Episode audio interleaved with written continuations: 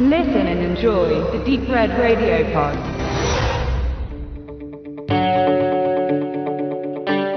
Mein persönlicher Bezug zum Schaffen von Eric Clapton könnte allein mehrere spannende Seiten füllen.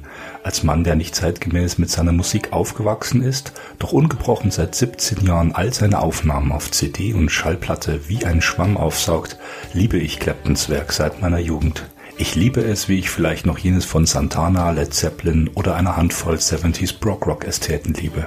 Claptons Musik sprüht vor Leben und Emotion, vor heftig pochenden Herzschlagtönen, etwa mit der Supergroup Cream oder vor soft sonoren Rockballaden, doch reflektiert seine Musik stets Trauer und Bewältigung und bleibt somit auch in den weniger spektakulären Songs ganz und gar dem Blues verschrieben. Den Blues, den hat man oder man hat ihn nicht. Jim Morrison und die Doors, die hatten ihn im Blut. Jimi Hendrix ebenso, vermischt mit viel mehr Adrenalin. B.B. King, neben Albert und Freddie einer der drei Kings des elektrischen Blues, zelebrierte diese Musik über 65 Jahre lang vor einer Zuhörerschaft, seinen hörigen Untertan, wenn es schon so gut passt. Und auch Mick und Keith zollen mit ihren Rolling Stones immer wieder der musikalischen Quelle des Rock Respekt. Während Charlie Patton 1891 bis 1934 bereits zu Lebzeiten als Vater des Delta Blues galt, wurde etwa Robert Johnson erst durch weiße Bluesmusiker in den 50ern und 60ern wiederentdeckt. Clapton war einer davon. Johnson 1911 bis 38 gilt seit dieser Renaissance rückblickend als die wichtigste Figur des Delta Blues. Es existieren zahllose Coverversionen von Johnsons Liedgut, alleine Clapton spielte ihn dutzende Male, widmete ihm sogar zwei ganze Alben, Me and Mr. Johnson und Sessions for Robert J. aus dem Jahr 2004.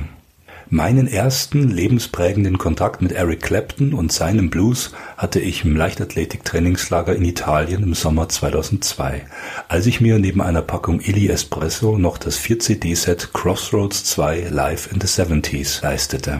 Für einen 15-Jährigen war das damals viel Geld, aber heute eine mehr als lohnende Investition blicke ich zurück. Auf diesem Boxset waren neben vier akustischen Hinterzimmer-Studio-Tracks ausschließlich ungekürzte Live-Versionen aus dieser berühmt-berüchtigten Phase Claptons, seinen Jahren 74 bis 78 enthalten. Da gab es Layla in der verlängerten Rockversion mit mehr Gitarrensoli, jedoch ohne den beschaulichen Piano-Exit, der unter anderem in Martin Scorseses Goodfellas im Abspann zu hören ist. Da gab es Further On Up the Road, Cocaine, da gab es Double Trouble in einer über elf Minuten langen Fassung und dann das Mammut-Live-Werk Eyesight to the Blind, Why Does Love Got to Be So Sad, über 24 Minuten, wo sich Clapton zusammen mit der Santana Band unwiderruflich in den musikalischen Olymp spielte. Die meisten dieser Songs wurden nicht von Clapton selbst geschrieben, aber wie Uli, mein liebster Stammgast damals zu studentischen Kneipenzeiten, mir einmal nachdrücklich vermittelte, ist Clapton einfach deshalb so klasse, weil er ein solch verdammt guter Spieler ist. Einer der besten aller Zeiten für wahr. Wenn manche häufig über Bob Dylan noch lästerten, dessen schwankenden und launigen Darbietungen legen deutlich hinter seinem perfekten Songwriting zurück, dann ist Clapton wohl die exakte Kehrseite. Für mich war letzteres immer entscheidender, fühlbarer und echter. Musik, so meine ich, muss gespürt und weniger gelesen werden. Es gibt eine aktuelle Dokumentation über Eric Clapton live in 12 Bars. Es ist die erste komplett karriereübergreifende Dokumentation mit noch nie gesehenen Aufnahmen. Der Titel Live in 12 Bars, entschuldigt, ich muss das kurz anbringen, weil es schon missverstanden wurde, der bezieht sich dann eben nicht auf zwölf Performances in zwölf verschiedenen Locations, Bars wohlgemeint, sondern dieser Titel der Dokumentation fasst das Leben von Eric Clapton als einziges großes Bluesstück zusammen. Der 12-Bar Blues oder 12-Takt Blues ist eine der prominentesten Akkordfolgen in der populären Musik. Auf seiner Grundlage entstanden die berühmtesten Stücke, von denen Mr. Slowhand zweifellos nur einen Bruchteil interpretierte. Wobei Bar im Sinne von Alkohol trifft es dann doch wieder bei Clapton. Ein tragischer Säufer war er, ein elender Hund vor dem Herrn. Somit ist dieser Film, diese Dokumentation auch nicht unbedingt als Einstieg in Claptons Vita zu empfehlen. Dann lieber mit ganz viel Musik anfangen. Sondern diese Dokumentation ist schlussendlich als vollständige Aufarbeitung zu sehen, die wohl auch der Schöpfer selbst im Sinn hatte. Wir erleben Clapton nach seinem rasanten Aufstieg und ebenso schnellem Ende mit Cream von 66 bis 68 als völliges Wrack. Da war er erst Mitte 20 und als lebende Alkohol- und Heroinleiche, aus welchem Zustand er bis zum tragischen Tod seines Sohns Connor im Jahr 91 auch nicht mehr herauskam. Das ist womöglich der Moment, wo für manch jüngere Fans von Claptons Musik die bekanntere Zeitrechnung einsetzt. Mit dem ersten MTV Unplugged Konzert überhaupt im Jahr 92, als Clapton erneut nachhaltig dem Blues huldigte und sein Leben privat und karrieretechnisch mit Ende 40 dann doch noch einmal neu begann. Live in 12 Bars durchzieht Claptons Leben lückenlos und chronologisch, wie es eine zweistündige Dokumentation bestenfalls versuchen kann. Größtes Plus ist die Entscheidung von Regisseurin Lily Fidi-Sanek, zahlreiche Zeitzeugen, angefangen bei Claptons Großmutter Rose Clapp, lediglich in Off-Kommentaren hörbar zu machen und synchron dazu ununterbrochen persönliches Archivmaterial zu zeigen. Das spart wichtige Zeit, also Laufzeit im Film. Die 134 Minuten Stoff lähmen in ihrer Intensität dann auch nachdrücklich die gute Stimmung des Zuschauers, zeigen sie doch in erster Linie, wie düster und verloren Claptons Leben viel zu lange war der Preis des Ausnahmemusikers, der als einziger dreimal in der Rock'n'Roll Hall of Fame aufgenommen wurde und seit einigen Jahren auch in der Blues Hall of Fame aufgenommen wurde. Dieser düstere Preis, nicht auch ebenfalls Mitglied des Club 27 zu werden, das hätte bei ihm 1972 jeden Tag passieren können. Er bestand aus weiteren 20 Jahren wechselhaften Entzugs, heftigen Rückfällen mit schweren Folgen dass gerade in der ersten Hälfte dieser dunklen Phase auch viele der besten Aufnahmen entstanden, der körperlich marodierende Clapton also zumindest in der Musik aufblühen und Ruhm ernten konnte. Das wird als kurze Cover-Slideshow und folgendem Ausspruch des Künstlers abgehandelt. Eigentlich höre ich die Aufnahmen, so sagt Clapton, aus dieser Zeit gar nicht mehr gerne an, gerade weil man hört, wie betrunken ich ständig war. Back to the Roots. Claptons Kindheitstage sind mit vielen bisher unveröffentlichten Aufnahmen bereits das erste Highlight dieser Dokumentation. Hier werden quasi die ersten Kapitel aus Claptons Autobiografie aus dem Jahr 2007 in Bilder getaucht und man ist völlig gebannt. Ich hatte eine glückliche Kindheit. Meine Eltern erzogen mich mit sehr viel Liebe, vor allem meine Mutter, beginnt Clapton seine Lebensgeschichte fast schon klischeehaft. Ein Trugschluss, wie es wenige Augenblicke später offenbart wird. Dann erfuhr ich, dass meine Schwester in Wirklichkeit meine Mutter war. Sie ging weg, als ich noch klein war. Das hat mich sehr verletzt und mitgenommen. Von da an misstraute ich allen, auch meinen Großeltern. Ich war total durcheinander. Mein Leben erschien mir wie eine Lüge. Letztlich war es die Musik aus dem Radio, eine Kindershow, die auch Bluesongs spielte, die Claptons Leben rettete. So etwas hörte man nirgends sonst, sagt Clapton weiter, nur in dieser Kindersendung. Und ich dachte, oh Mann, das ist mein Ding. Irgendetwas an dieser Musik packte und berührte mich. Und ohne dass ich es merkte, linderte sie meinen Schmerz. Zu Claptons Worten hören wir My Life is Ruined 1953 von Muddy Waters. Dann fließt die Doku bedächtig durch Erics Jugendtage, präsentiert noch nie gesehene Bilder von informativer und berührender Qualität. Nach dem Start-up bei den Yardbirds 63 bis 65, in welcher Zeit Clapton persönlichen Kontakt zu Mitgliedern der Beatles und der Rolling Stones knüpfte, führt uns der Film zu dessen kurzer, aber prägender Mitgliedschaft bei John Mayalls Bluesbreakers.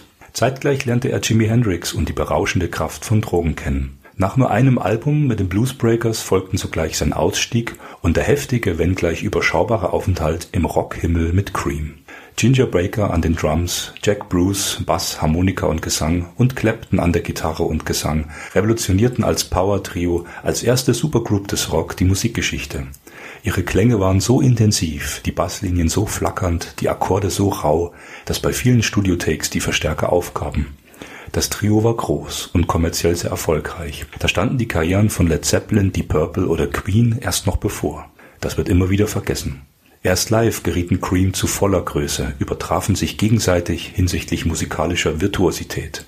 Bakers energetische und doch punktgenaue Rhythmen hielten die Ekstase der beiden Seiteninstrumentalisten zusammen. Er war wohl der Einzige, der dies bewerkstelligen konnte. Jedenfalls zeugt die gerade einmal gut zweijährige Powerphase mit Cream davon, mit welch hervorragenden Musikern Clapton auch zukünftig zusammenarbeiten sollte. Ein intimes Porträt von musikalischen Höhenflügen mit Blind Faith, mit Steve Winwood, mit Baker und anderen, über Derek and the Dominoes, mit Duane Allman, Bobby Whitlock und anderen, bis zur folgenden Solokarriere ab 1970 deckt Live in 12 Bars alles ab. Doch spätestens mit der Entstehungsgeschichte zu seinem berühmten Layla und dem dazugehörigen Album wechselt die Dokumentation nachhaltig auf Trauerstimmung.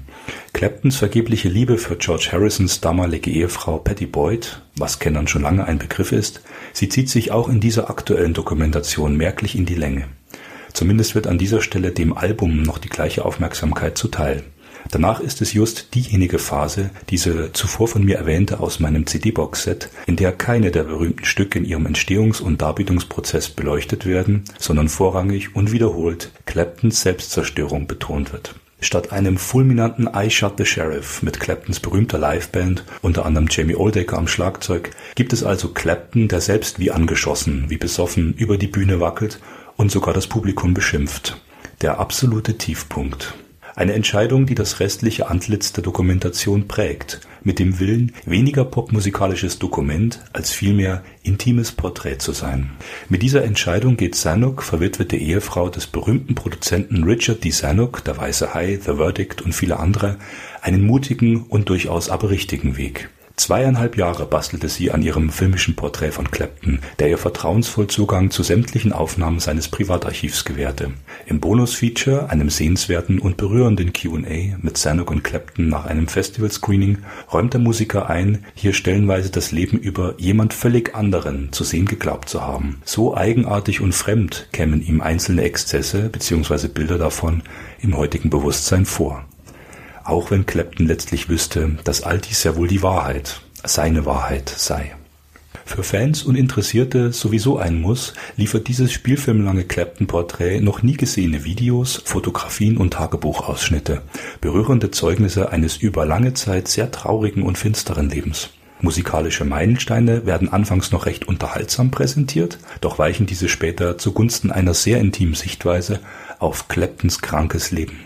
Im Bann des Blues, der Rettung durch Musik, bleibt Clapton dennoch nicht allein. Die finalen Minuten der Doku reflektieren, zugegebenermaßen etwas hastig, seine letzten 20 Lebensjahre bis zur Gegenwart. Also seine Rückkehr zu vollständiger Genesung, seine nachhaltige Investition in Hilfsorganisationen, so das von ihm 1997 gegründete Crossroads Center in Antigua zur Behandlung von Alkohol- und Drogenabhängigen und sein spätes Familienglück. Der Albumkooperation mit seinem geschätzten Kollegen und Freund J.J. Cale wird leider gar keine Aufmerksamkeit gewidmet. The Road to Escondido im Jahr 2006 gewann einen Grammy und Clapton nahm nach J.J. Cales Tod unter anderem noch ein eindrucksvolles Tribute-Album mit Namen The Breeze aus dem Jahr 2014 auf. Diese Punkte gehen unter und hätten sicherlich Sinn gemacht in der Dokumentation. Dafür wird Claptons Freund und Kollege B.B. King mehr Aufmerksamkeit gewidmet. Seine Freundschaftsrede bei einem der Crossroads Guitar Festivals wird noch einmal gehört und gespürt. B.B. King sagt, I have never met a better man, a more gracious man than my friend. I like to call him my friend, Eric Clapton. Und zuletzt habe ich noch gesehen oder besser gehört, es gibt auch zu dieser Dokumentation Live in 12 Bars den passenden Soundtrack auf zwei CDs. Und dieser wiederum ist als Einstieg in Claptons Gesamtwerk bestens geeignet, wird doch dessen Umtriebigkeit der ersten Jahre sowie der Kern seines Schaffens bestmöglich vermittelt. Der Blues in brachialer Kraft. Als Sahnehäubchen gibt es einige der besten Live-Versionen, die von und mit Clapton existieren. Unter anderem eine über 17-minütige ungekürzte Fassung von Spoonful mit Cream. Und damit wird dann auch noch der letzte Ungläubige bekehrt.